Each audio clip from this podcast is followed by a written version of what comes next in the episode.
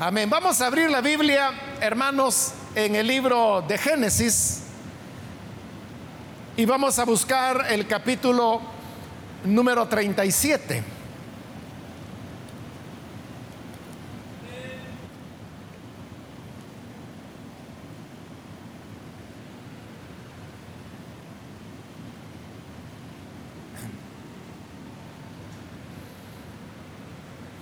Bien, si lo tiene listo, dice el libro de Génesis, capítulo 37 y el versículo 21 en adelante. Cuando Rubén oyó esto, lo libró de sus manos y dijo, no lo matemos.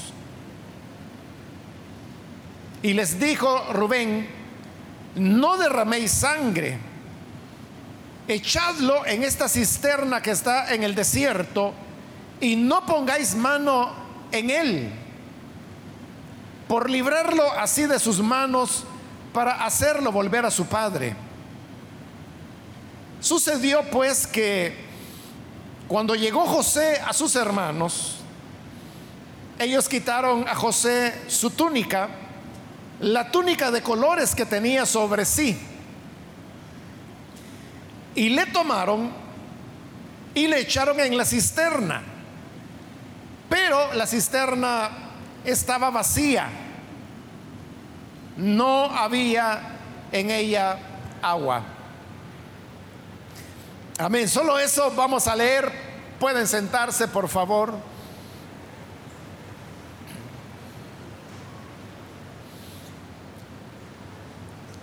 Hemos leído una parte de la historia de la relación entre José y sus otros diez hermanos que eran mayores que él. Resulta que todos estos muchachos o hombres eran ya realmente en este momento, eran hijos de cuatro esposas que su padre Jacob había tenido. De esas cuatro esposas, Jacob solamente había amado a una, que era la que se llamaba Raquel. Con ella era que él quería casarse, pero el que se convirtió en su suegro lo engañó y en lugar de darle a Raquel, que era la joven que él amaba, le dio a la hermana mayor. Y de esa manera, podríamos decir, le, le mintió, lo engañó. Entonces Jacob se vio casado con una mujer a la cual no amaba, pero luego acordó, ahora con su suegro, poderse casar también con su segunda hija, que era Raquel, a la que él sí de verdad amaba. Logra casarse con ella como estas dos esposas eran hermanas entre sí, comenzó una disputa sobre quién podía arrebatar el amor de Jacob. Y la disputa más que todo se desarrolló sobre los hijos que cada una tenía. Lastimosamente, Raquel, que era la mujer a quien Jacob amaba, era estéril y no le podía dar hijos. En tanto que la otra esposa, que era Lea, la hermana mayor de Raquel, sí comenzó a tener hijo tras hijo, tras hijo, tras hijo. Y entonces Raquel, al ver que ella no podía darle hijos, entonces tomó una criada que tenía y se la entregó a su esposo, porque en esa época existía la costumbre de que se podían tener hijos putativos, es decir, cuya madre era otra, pero que legalmente se le adjudicaba a la señora, a la ama, diríamos, de esa servidora. Así es como ahora Jacob ya tiene tres esposas. Luego, Lea, que habría de tener varios hijos, pero luego llega un momento en que ya no tiene más, le entrega también una criada usando el mismo recurso legal de su hermana menor. Así es como Jacob llega a tener cuatro esposas. Cuando ya habían nacido todos sus hijos, de, las tres esposas, y Jacob no tenía, de la única esposa que él amaba, que era Raquel, y después de varios años, finalmente, Raquel concibe y tiene un hijo. Ese primer hijo es José, del que habla la historia. Este era el único hijo que Jacob tenía de la mujer a la cual él de verdad había amado toda su vida. Pero poco después Raquel vuelve a quedar embarazada y tiene un segundo hijo, que ya es el último de Jacob, el que se va a llamar Benjamín. Pero este alumbramiento fue dificultoso y por causa de eso Raquel muere. Entonces Jacob pierde a la única mujer que él había amado, pero le quedan los dos hijos de ella, José y Benjamín. Y obviamente como eran los únicos hijos de la mujer a la cual él de verdad había amado, entonces él desarrolló un, un cariño especial hacia José y Benjamín. Como José era el mayor, su padre comenzó a rodearlos de preferencias, de un favoritismo hacia su hermano José. Y sus diez hermanos mayores, ellos notaron rápidamente que su padre tenía una preferencia por José antes que por ellos. Ellos sabían la historia. Ellos sabían que eran hijos de madres que en cierta manera, diríamos, le fueron impuestas a Jacob. Y que no eran mujeres, o sus madres no eran la mujer que su padre había escogido o había amado. Por eso, hermanos y hermanas, es tan delicado cuando dentro de la familia los padres desarrollan preferencias hacia un hijo o hacia una hija. Porque así comenzó todo este problema. Los hermanos de José comenzaron a tener resentimiento hacia él. Porque sabían que era el preferido de su padre.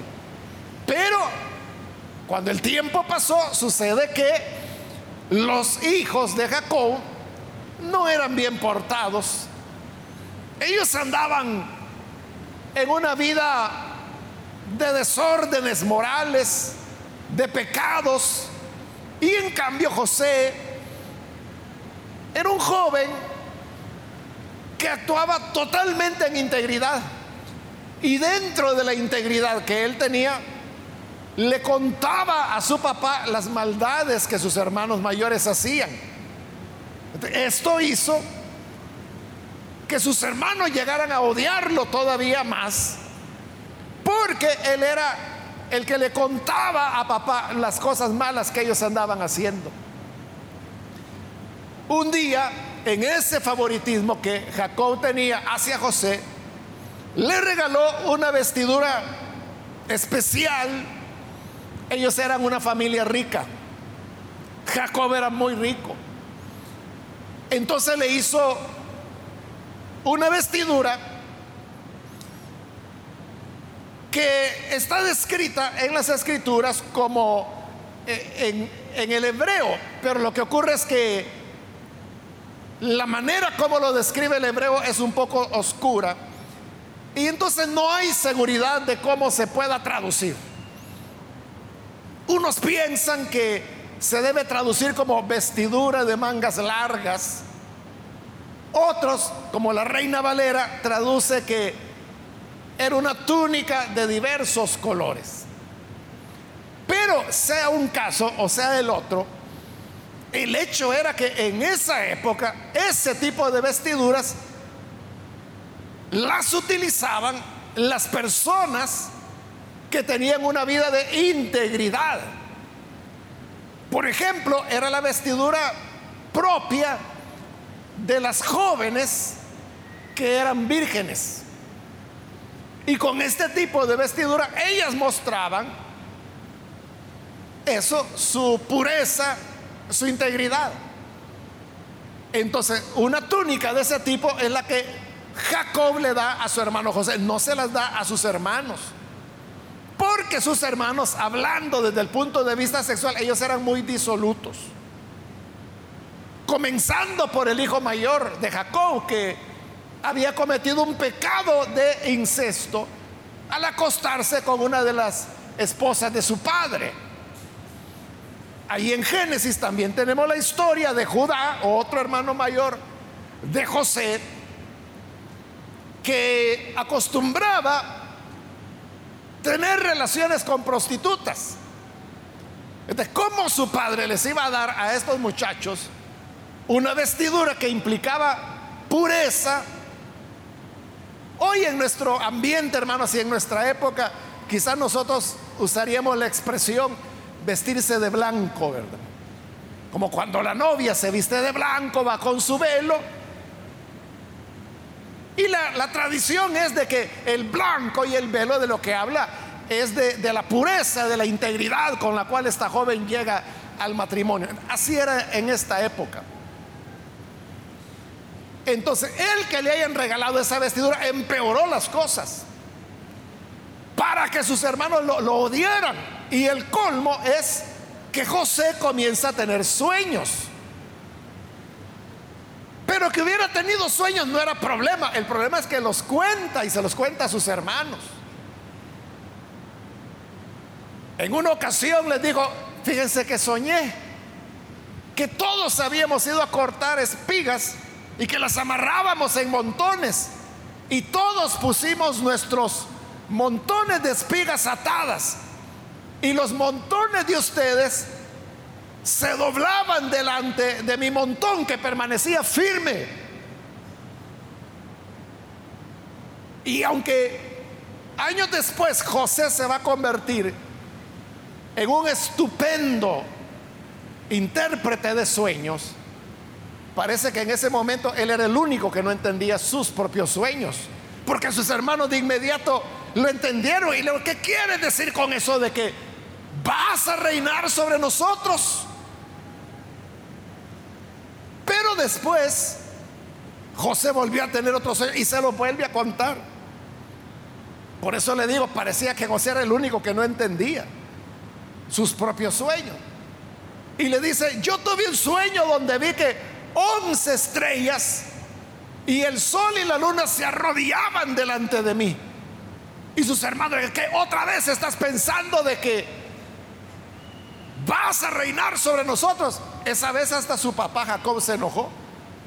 Porque como no solo eran las once estrellas, que eran sus once hermanos, sino que aparecía el sol y la luna. Entonces Jacob le dijo, ¿quieres decir de que hasta yo y tu madre vamos a venir a arrodillarnos delante de ti? ¿Qué tipo de sueño es ese que estás teniendo? Su propio padre que lo mimaba. Y José no decía nada porque aparentemente él no entendía sus propios sueños. Entonces sus hermanos lo odiaron más todavía. Y le pusieron un apodo. Le pusieron el soñador. Porque solo estaba teniendo este tipo de sueños, donde él aparecía como grande y sus hermanos como los servidores de él. El problema, hermanos, es cuando el ser humano permite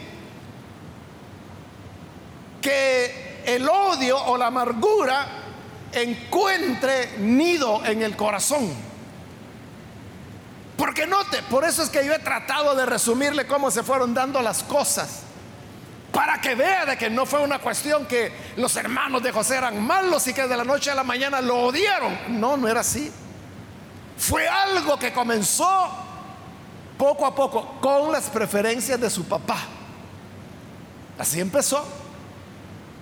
Pero luego se fue profundizando con los regalos que su padre le daba a José. Luego con los sueños que él tuvo. Cuando uno, hermano, no trata las condiciones del corazón a tiempo, esas condiciones van echando raíces y se van haciendo más fuertes. Hasta que hay un momento en que la persona ya no lo puede controlar. Cuando un roble está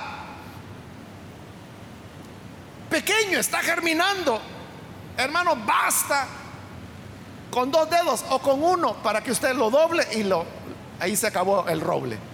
Pero si ese árbol crece y se vuelve grande, o sea, ¿cómo derriba ese roble? Así son los sentimientos negativos, que pueden comenzar por algo pequeño, pero si todo el tiempo lo estamos alimentando, alimentando, abonando, van a ir creciendo, creciendo, creciendo, creciendo, y va a llegar un momento en que su corazón va a estar lleno de odio y a veces usted ni sabrá por qué. Y lo peor es que en el crecimiento de ese odio, usted pierde la perspectiva, se le olvida que es un creyente y que es un creyente en un Cristo cuya enseñanza fundamental fue la del perdón. Porque eso es lo que Jesús viene a enseñar, el perdón. Y usted lo que está haciendo es todo lo contrario.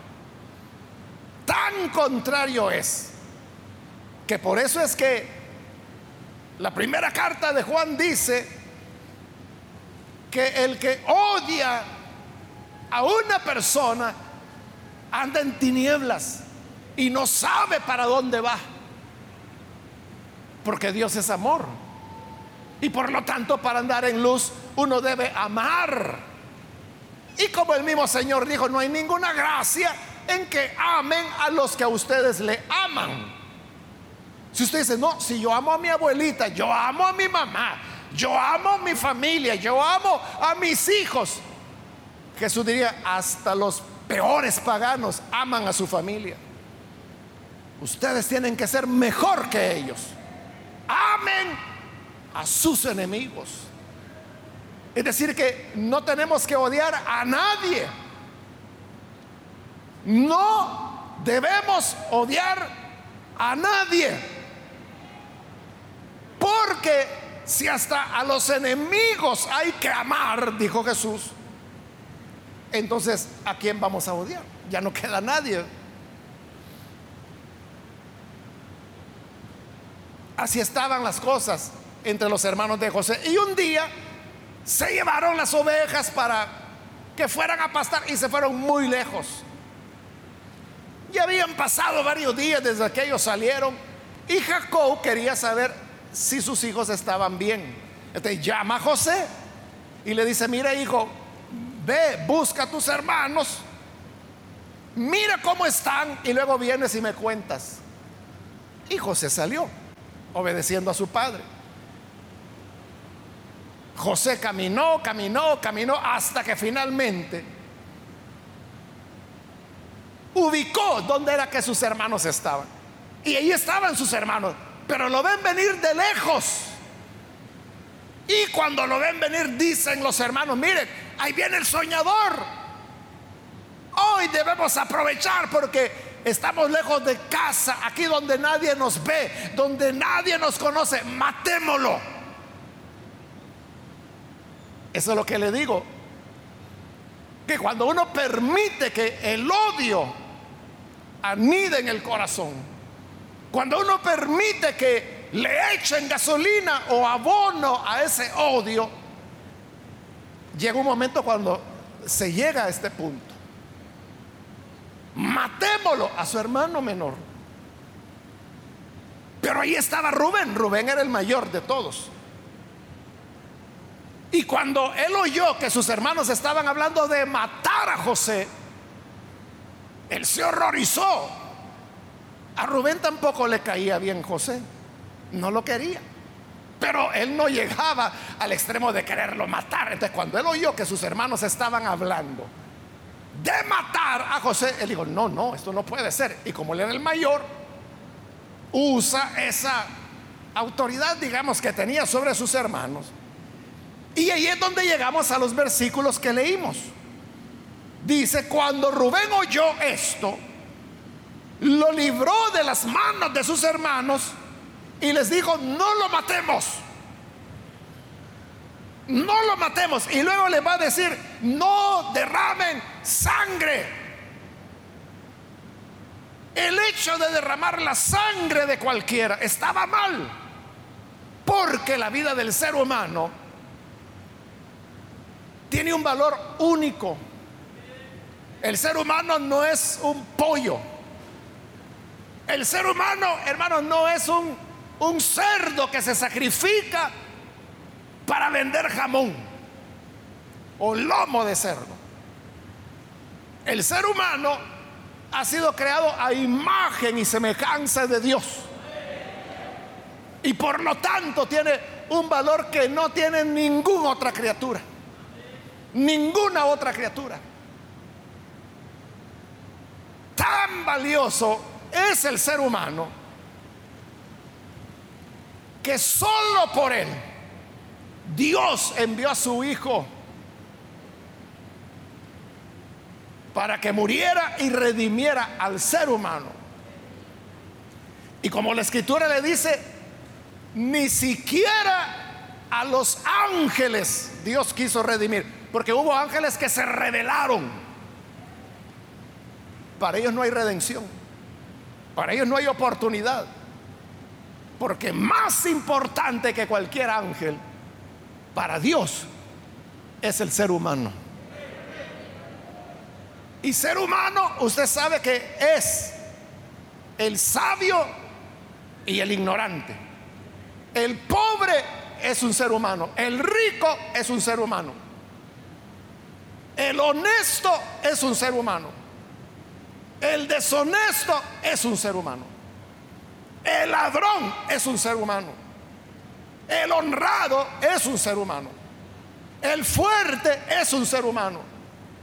El débil es un ser humano. El anciano es un ser humano. El bebé es un ser humano. El creyente es un ser humano. El ateo es un ser humano. Todos tenemos el mismo valor delante de Dios como criaturas hechas a su imagen y semejanza.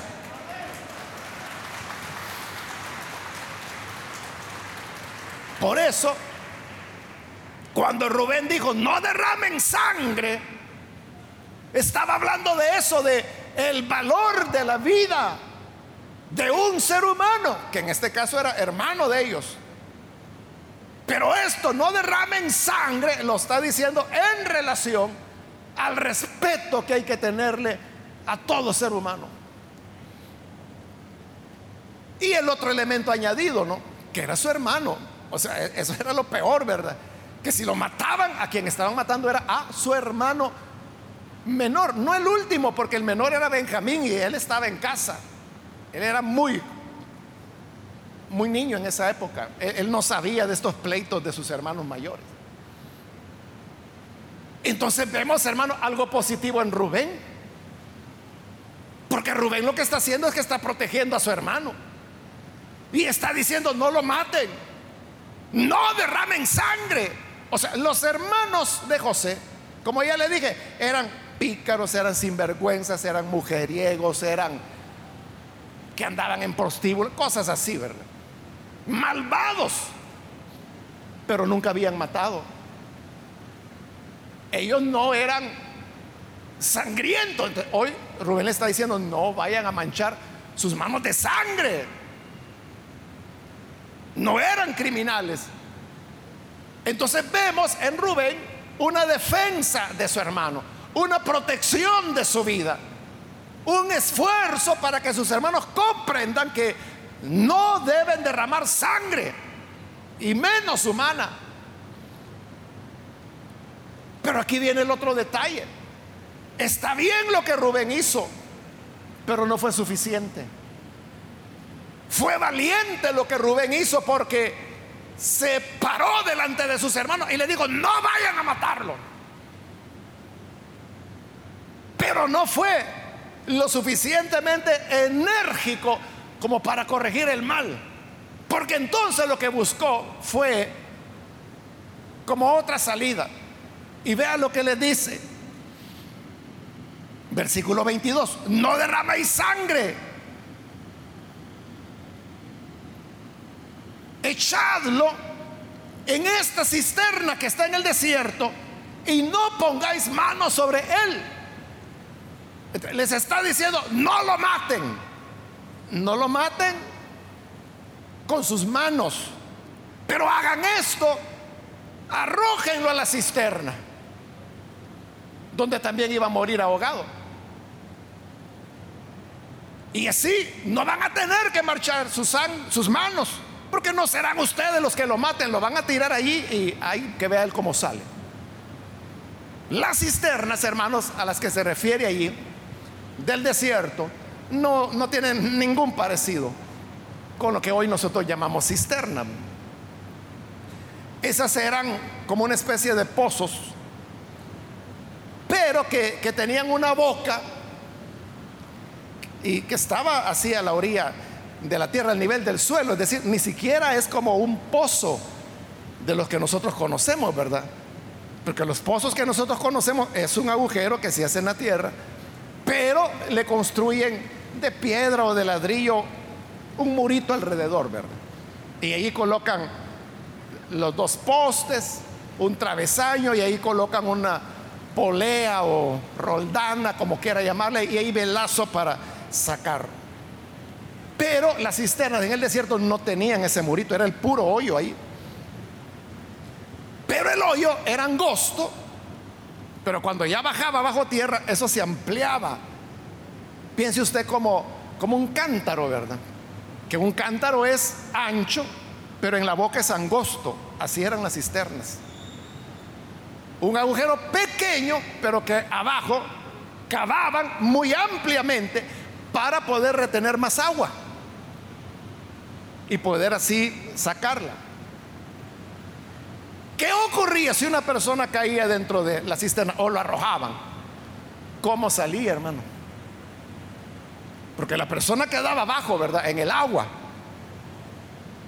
¿Y cómo iba a subir? Si, si, la pared, sí, había un momento en que la pared era vertical, pero luego comenzaba a combarse y luego hacia arriba. ¿Cómo iba a subir ahí? Aunque quisiera ir arañando, hermano, para colgarse. ¿Cómo? ¿De qué, verdad? Era imposible. Esas personas ahí no podían salir a menos que la sacaran. Pero realmente Rubén no estaba pensando en que José muriera ahogado. Porque ahí lo dice la parte final del versículo 22, que esto lo dijo para librarlo de sus manos, de sus hermanos, para hacerlo volver a su padre. Entonces, la idea de Rubén era, no lo maten, pero tírenlo a la cisterna, ahí que se ahogue. Y la idea de él era, bueno, ojalá que José aguante, que cuando caiga en el agua se mantenga a flote un rato, una media hora por lo menos, porque Rubén tenía que salir. No sabemos a dónde, no dice la Biblia a dónde tenía que ir, pero la idea de él era que iba, iba a salir a algún lugar, quizás cerca, a saber. Y la idea era después, cuando ya sus hermanos estuvieran, no estuvieran o estuvieran distraídos, tirar un lazo, sacar a su hermano para que así José se fuera de regreso a la casa de, de papá. Esa era la idea de él. Problema es que, bueno, no problema, sino que la parte buena de todo lo malo que estaba ocurriendo es que cuando tiran a José, la cisterna estaba seca, no tenía agua. Entonces José cae en la tierra. No tenía, bueno, por lo menos no se iba a ahogar, pero no podía salir de ahí. A menos que lo sacaran. Pero la idea era no sacarlo. Y luego usted verá que el relato dice que sus hermanos se pusieron a comer, pero no le dieron de comer a José. De la idea era que muriera de hambre o algo así. Entonces Rubén se va y él se va con la idea, bueno, Ojalá mis hermanos después de comer se duerman y cuando estén dormidos yo voy a venir, voy a tirarle un lazo, voy a sacar a José y que se vaya a casa. Él pensaba en salvarlo, pero note, Rubén no había cerrado todas las puertas. Porque le dije, él fue valiente cuando dijo, no lo maten, no derramen sangre. Excelente. Pero no fue una cuestión, como le dije, lo suficientemente firme. Él no fue lo suficientemente enérgico como decirle, ¿qué les pasa a ustedes? ¿Que no se dan cuenta que somos hijos del mismo Padre? es nuestro hermano. ¿Cómo es que no van a respetar la vida de él? Es cierto que lo odian, pero es nuestro hermano, es un ser humano. Deben dejarlo ir, deben respetarlo, porque ya lo trataban pesadamente. eso hubiera sido ser firme, pero en lugar de ser firme, Rubén dijo, no, no lo maten con sus manos, mejor tírenlo a la cisterna. Porque esa es la idea que quería sembrar Rubén que no lo mataran ellos directamente, sino que muriera ahogado o al darse cuenta que la cisterna estaba seca de hambre, pero que muriera de todas formas. Hasta ahí no llegó. ¿Qué es lo que sucede, hermanos? Cuando la persona, y en este caso eran los hermanos de José, dice, está bien, yo no voy a matar, no me voy a manchar mis manos de sangre pero que se muera. ¿Qué sucede? Cuando uno, uno quizás no va a matar, uno no se va a convertir en un asesino, uno no va a ir a comprar un arma para matar a la persona, no lo va a hacer. Pero, pero así como Rubén les dejó una puerta abierta a sus hermanos, ¿qué sucede cuando nosotros dejamos abierto en nuestro corazón el rechazo, la amargura hacia cierta persona. Que si la merece o no la merece, ese es otro tema, hermano. Eso no tiene nada que ver. Porque aquí estamos hablando del tema ético. ¿Qué es lo que las escrituras, lo que los evangelios nos dicen acerca de cómo debemos sentir en relación, con relación a las otras personas. Esa es la cuestión. Es que merece que le vaya mal. Y tú ya no crees en Dios. No crees que Dios es el que pagará a cada uno según sus obras, como dice la escritura. No lo crees y por eso tú quieres ser más justo que Dios. Por todos lados es incompatible. Y por eso es que el Señor Jesús insistió, hermanos, en que nosotros, claro, no deberíamos matar. Jesús dijo, está bien. Moisés dijo, no maten, pues no maten. Pero no solo no maten, sino que cuídense de las emociones, de los sentimientos negativos que conducen al homicidio. Le voy a leer como lo que dijo Jesús. Es en Mateo, el sermón del monte, ¿verdad? Le dice, oísteis lo que fue dicho a los antiguos, es decir, lo que dijo Moisés no matarás. Y cualquiera que matare será culpable de juicio. Eso decía la ley de Moisés, no maten. Y el que mate, se le va a seguir un juicio. Y según la ley de Moisés, la pena para el homicida era la muerte. Eso es lo que dijo Moisés.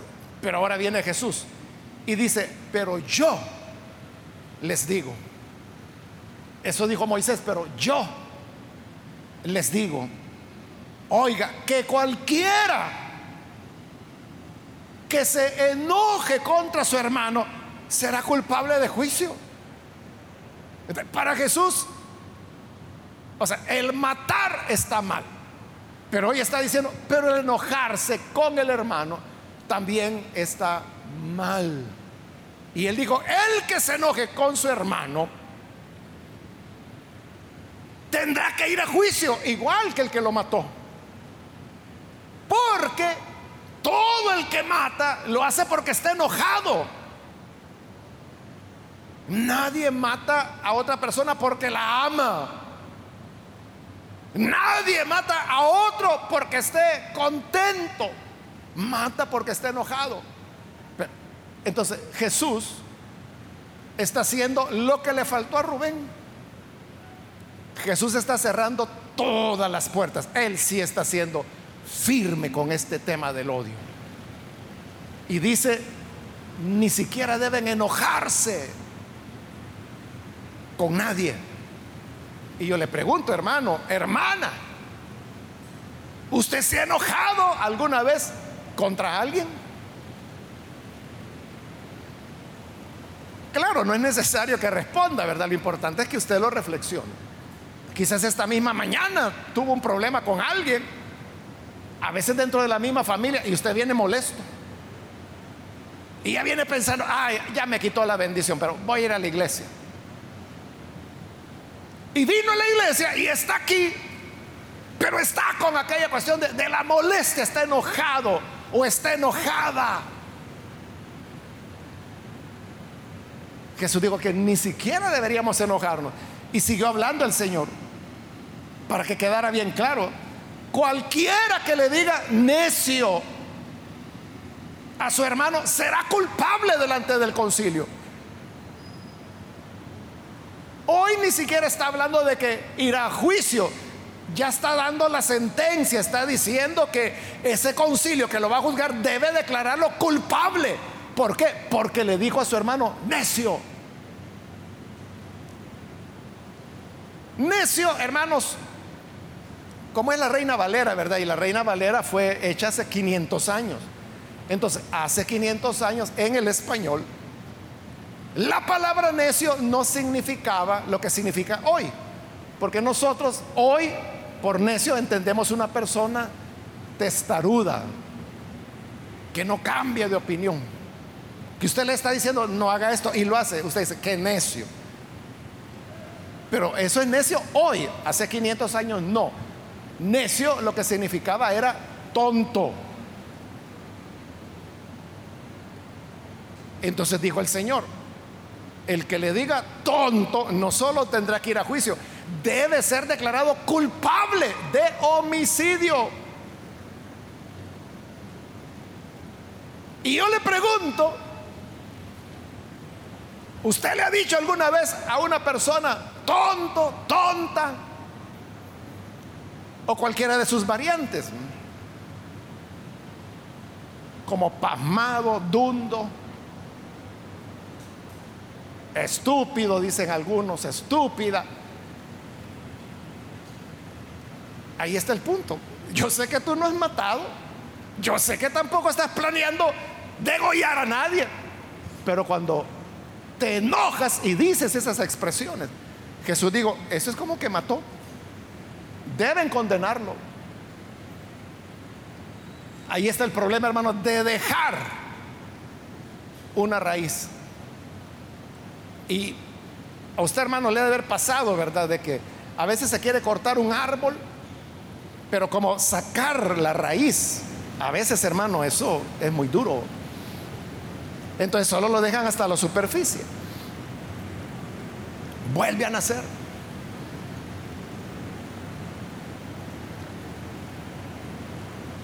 Yo tengo, hermanos, un vecino o vecina, no sé qué será, pero es de esas personas que les gusta que crezca la parra. Pero como la parra no reconoce el lindero, eh, la parra de esos vecinos se mete a, a la parte donde yo vivo. Entonces, ella tiene su pared, la vecina, y donde yo vivo está su pared. Entonces, en medio, hermano, de las dos paredes, cosas de la naturaleza. Allí creció un árbol, o sea, ha haber sido una semilla que llegó.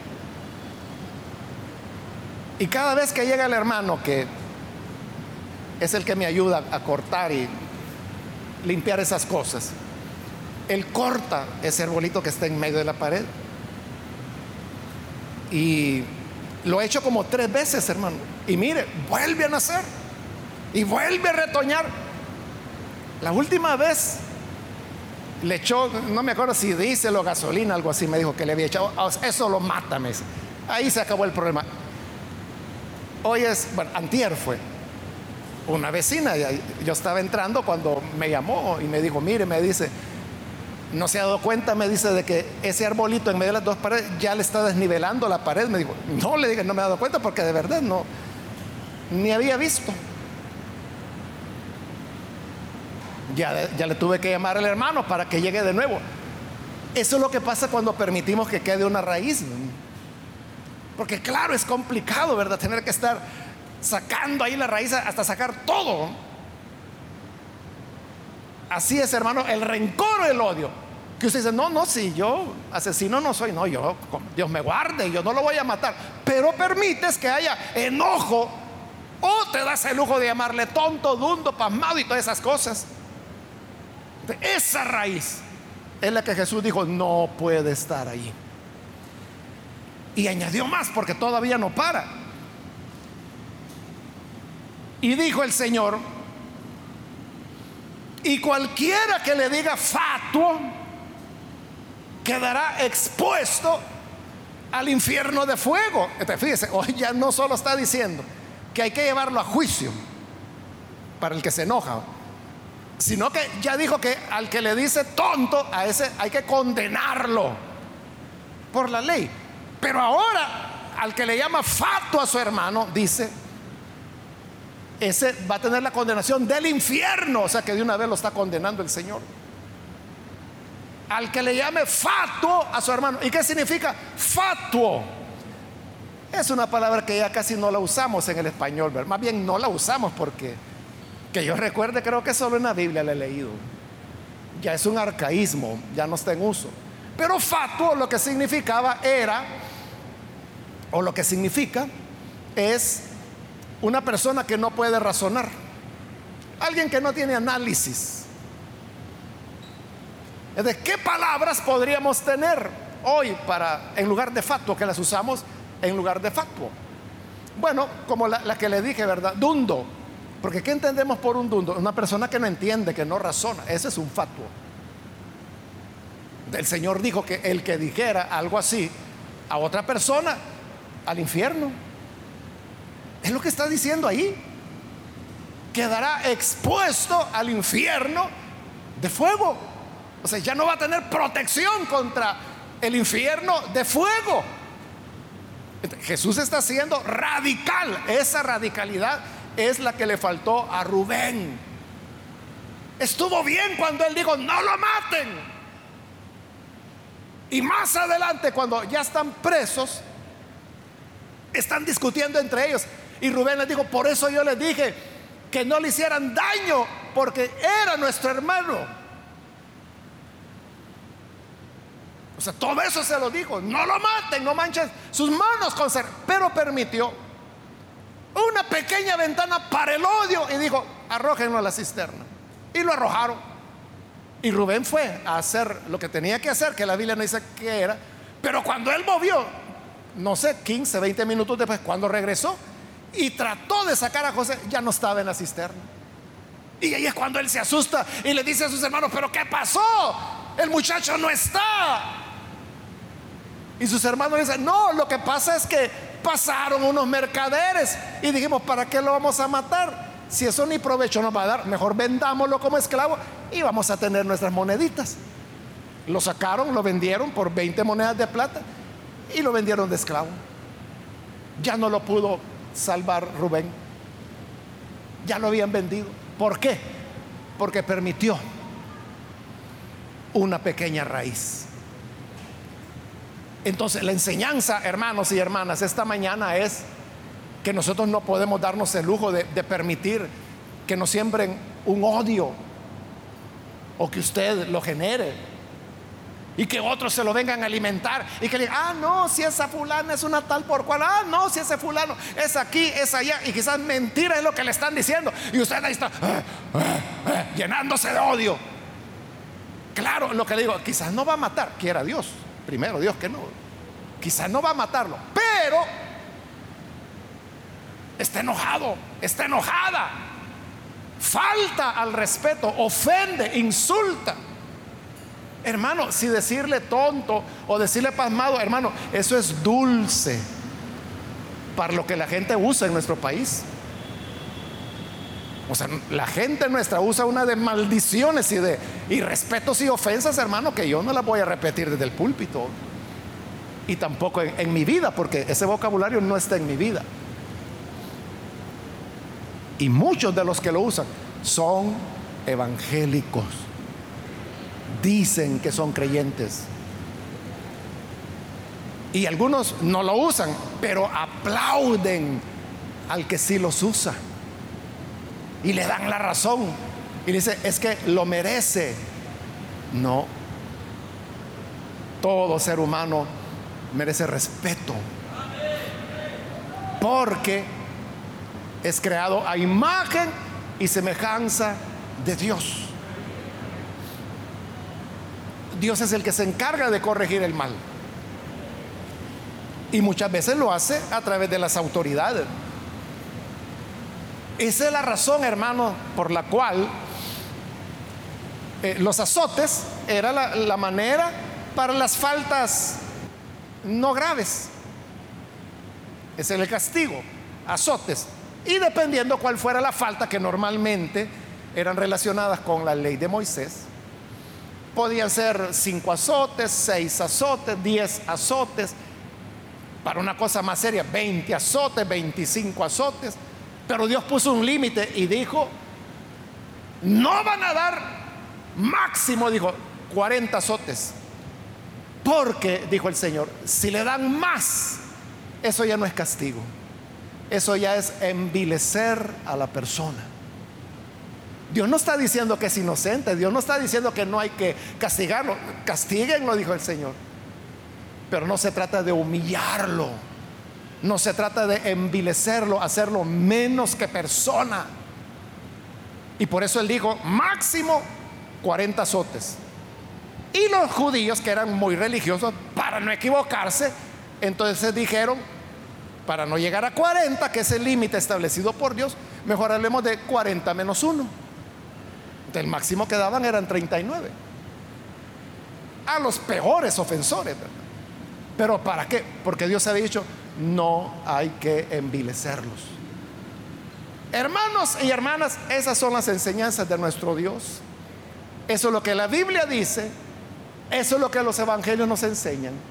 Y esa es la lección que nos da la historia de Rubén y su intento de querer corregir a sus hermanos, pero que le faltó firmeza,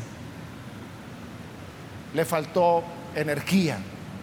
Quiera Dios que nosotros seamos enérgicos en el respeto a las personas y en tener nuestro corazón libre de odio, pero lleno, lleno, muy lleno de amor, de perdón, de reconciliación. Amén, hermanos. Vamos a cerrar nuestros ojos. Antes de hacer la oración, yo quiero invitar a las personas que todavía no han recibido al Señor Jesús como Salvador.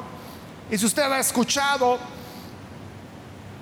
de la importancia de tener un corazón lleno de paz, yo le invito para que hoy usted pueda recibir a Jesús. Probablemente Quizá le, ofendieron, le hicieron algo muy malo o le dijeron algo muy feo y eso creó un resentimiento, una enemistad. Pero eso puede ir creciendo, creciendo, creciendo. Y por eso es que el Señor dijo, no tengan, pero ni una raíz, ni una semilla, nada. Ni siquiera el enojo. De eso es de lo que Cristo quiere librarnos. De si usted quiere ser libre, yo le invito para que hoy usted pueda recibir al Señor Jesús como Salvador. ¿Hay alguna persona que recibe a Jesús? Por favor, ahí en el lugar donde está, póngase en pie para que podamos orar por usted. Cualquier amigo, amiga que es primera vez que recibe a Jesús, puede ponerse en pie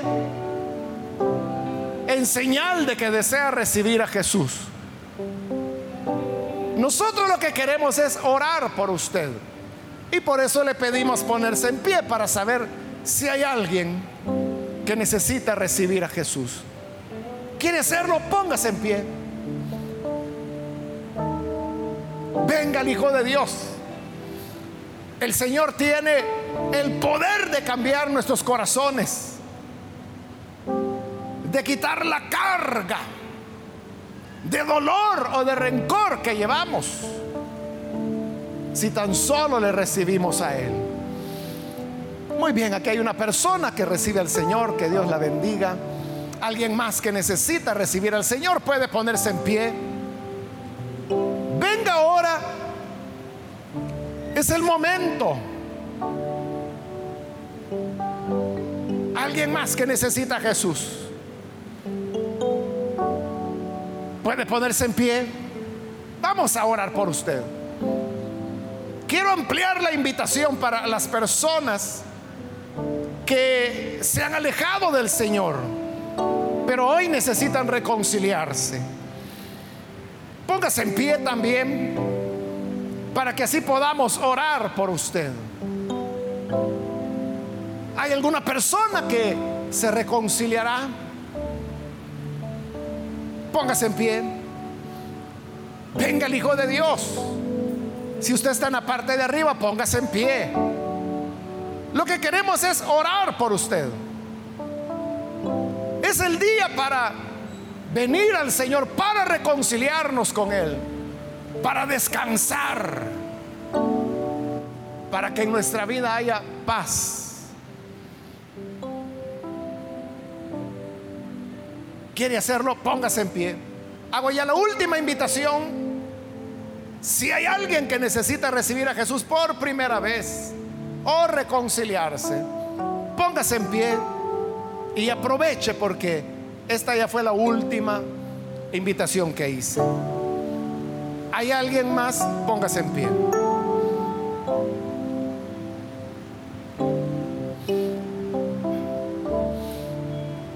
Usted que nos ve por televisión también quiero invitarle para que se una con nosotros en esta oración y reciba al Señor.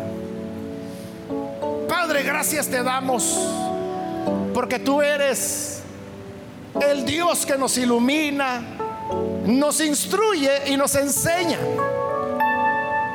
Te rogamos por aquellos que en este lugar y a través de los medios de comunicación están recibiéndote para recibir la gracia y el perdón que tú les otorgas porque tú no viniste para condenar al mundo,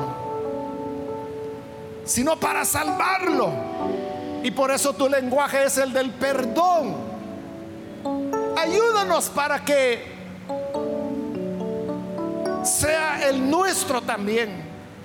Para que como discípulos, discípulas tuyos, podamos, Señor, perdonar quitar toda raíz, toda semilla de enojo, de ofensa hacia cualquiera, sin importar quién sea, sea quitado de nuestro corazón y lo único que haya sea amor, perdón, reconciliación, para así ser dignos de ser llamados embajadores de la reconciliación en nombre de Dios. Por Jesucristo nuestro Señor lo pedimos. Amén y amén.